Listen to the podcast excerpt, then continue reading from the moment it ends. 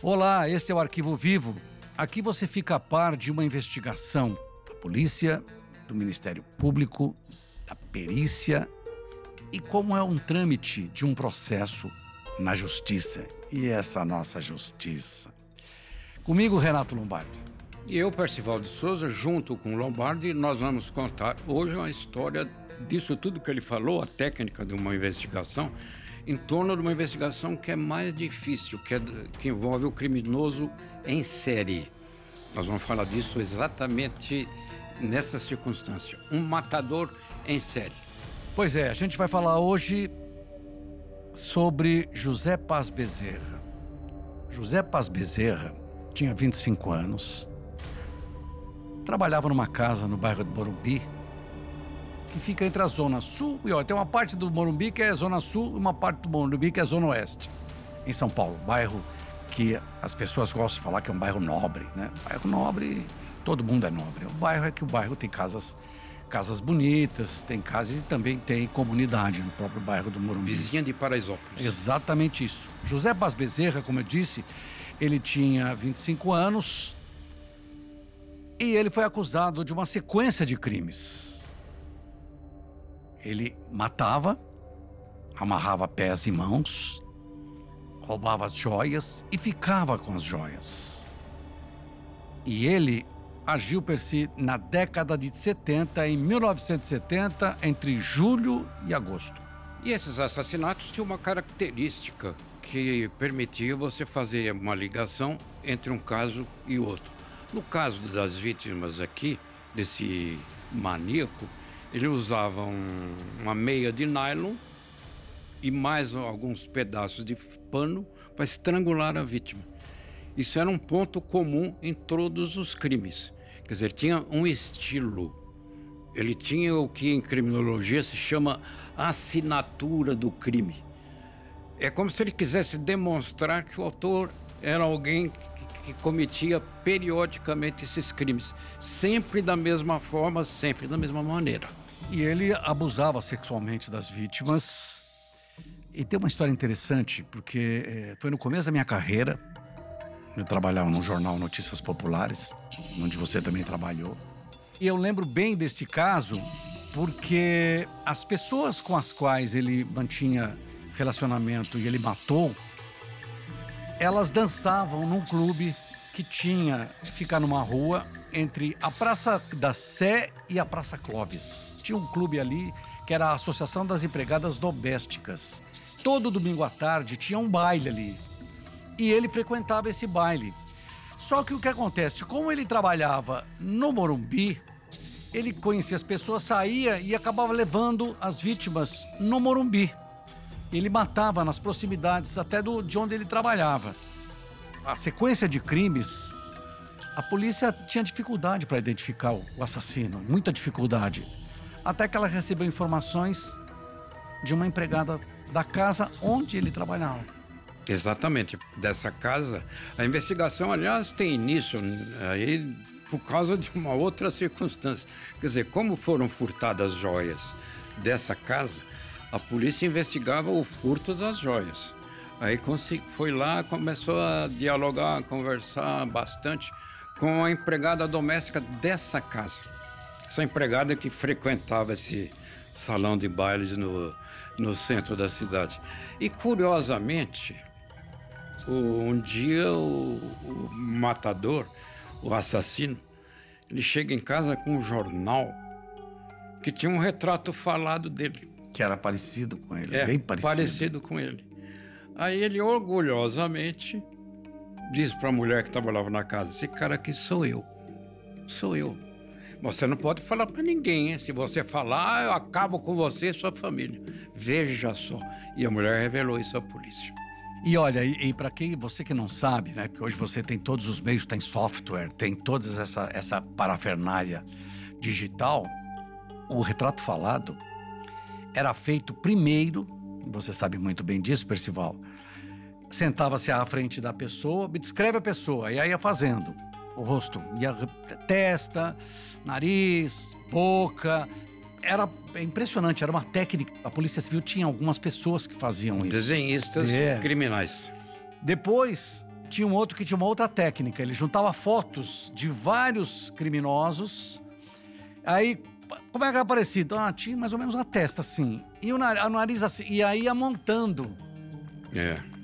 Hoje é muito mais fácil. Hoje é muito mais fácil. Esse desenhista aí era muito hábil. Primeiro, para obter uma descrição muito bem feita das características de alguém para ser identificado. E além desses que você mencionou, tinha de pessoas públicas, artistas, por exemplo.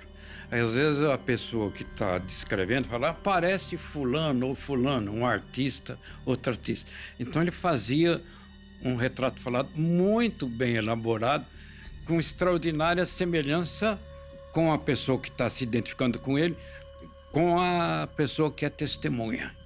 O José Paz Bezerra, ele nasceu na Paraíba, veio para São Paulo, mas quando ele foi eh, denunciado, quando a polícia o identificou, ele fugiu para o Nordeste.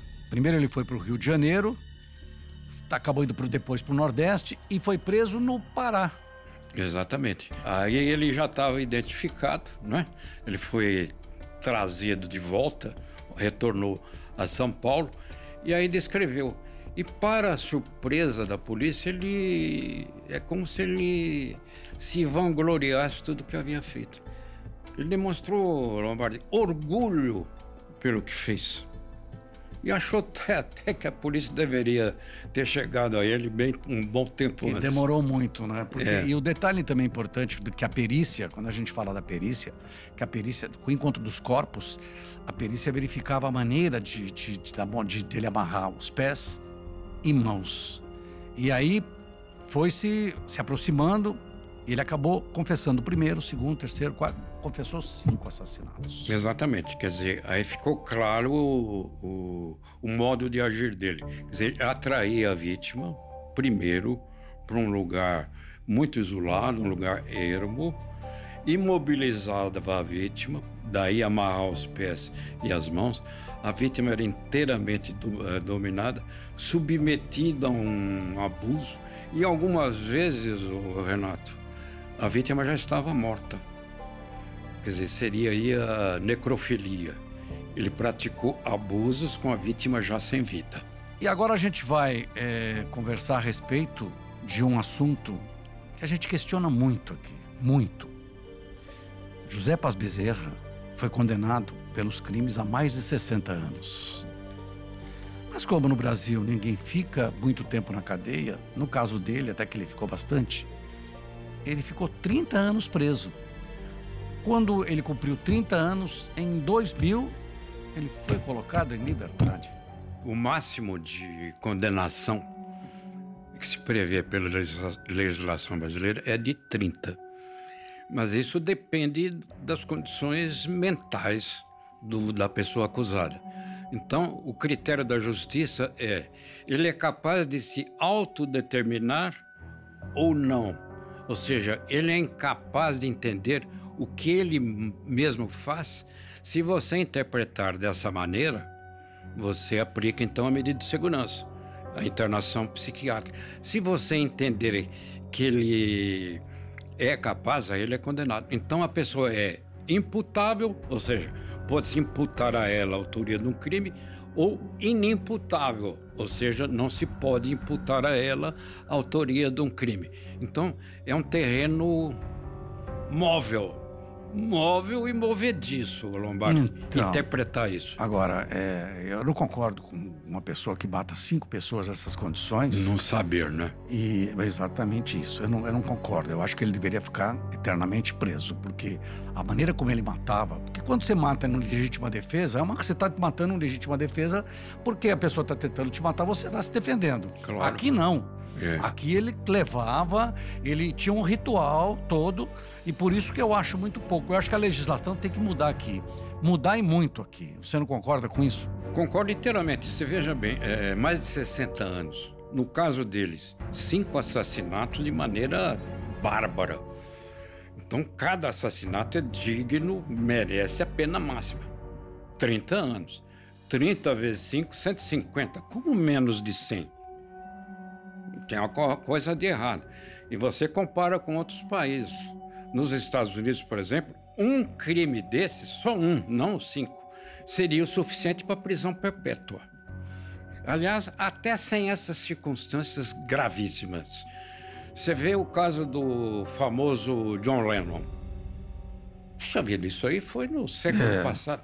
O autor do crime, o Mark Sharpman, continua preso até hoje, não sai, é prisão perpétua. Seria o caso aqui desse maníaco do Morumbi, para garantia, para a segurança da sociedade. É isso que o legislador tem que ver. A garantia da sociedade, a garantia da população. A lei deve se ajustar a essa realidade. E para você que não sabe, quem muda a lei nesse país aqui, você tem o legislador, você tem aquele que prepara as leis, mas quem muda lei nesse país aqui, quem vota para mudar, é deputado federal e senador. Congresso. E nada, eles não fazem nada, porque deve ter muito projeto lá. Tem muita coisa, tem projetos para reformular completamente o Código Penal. E aí sai do Congresso para do Senado, o Senado vai e volta, vai e volta, vai e volta, e fica por isso mesmo. Pois é, uh, por essa razão, o, o Código Penal, na parte majoritária, ele é um código de 1940. Já mudou algumas coisas, mas na essência ele continua a mesma coisa. Então a lei deve refletir o que se passa nas ruas. E não o que acontece nas ruas não está previsto na lei. Isso é um absurdo para a garantia social. E as penas, elas são brandas, porque você vê, ah, criou, vamos criar a lei do feminicídio. Tá aí, os caras continuam matando as mulheres, continuam agredindo as mulheres, não estão nem aí, porque a lei é muito frouxa, é muito branda. Ah, vamos aumentar a pena do latrocínio. Continuam assaltando e matando tranquilamente. Então, a necessidade realmente de, de fazer com que o criminoso ele tenha medo. Sim. Ele perdeu a, o medo hoje e o respeito da polícia, do Ministério Público, da justiça e da cadeia. Exatamente. Então, é, isso é um lubrificante da violência.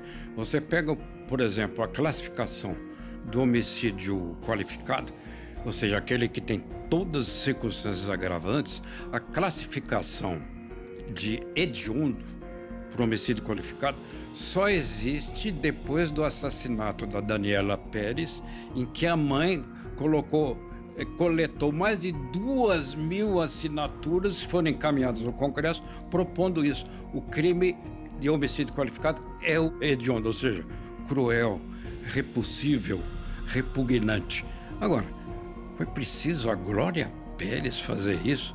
Um absurdo diante da inércia do Congresso. É isso aí, cobre do seu deputado federal e do seu senador. Até a próxima.